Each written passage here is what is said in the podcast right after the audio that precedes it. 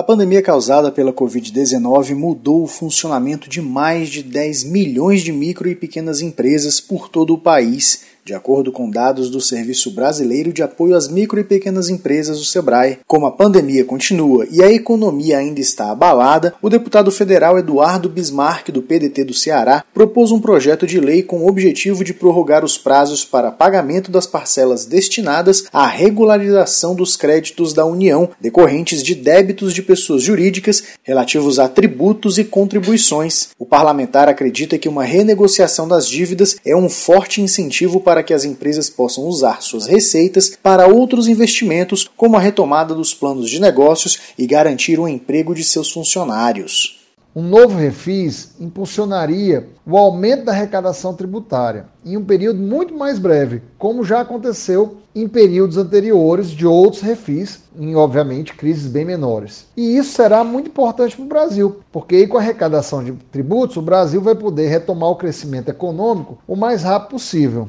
Para o cientista político Naue Bernardo, o Brasil tem hoje uma necessidade de discutir ações que ajudem as pequenas empresas, como permitir a renegociação de dívidas com o governo para evitar a falência de empresas em dificuldades na pandemia. De fato, essas iniciativas acabam auxiliando o empresário que paga seus débitos tributários de forma correta e que, por conta de todo o contexto da pandemia, se viu em efetivas dificuldades para cumprir com essa obrigação e esse empresário precisa de ajuda. Atualmente, o PL 4536 de 2020 está em discussão na Câmara dos Deputados, aguardando votação pelo plenário da Casa. Caso seja aprovado, o projeto será enviado para o Senado Federal para avaliação e posteriormente retorna à Câmara para sua finalização. Reportagem Janari Macena.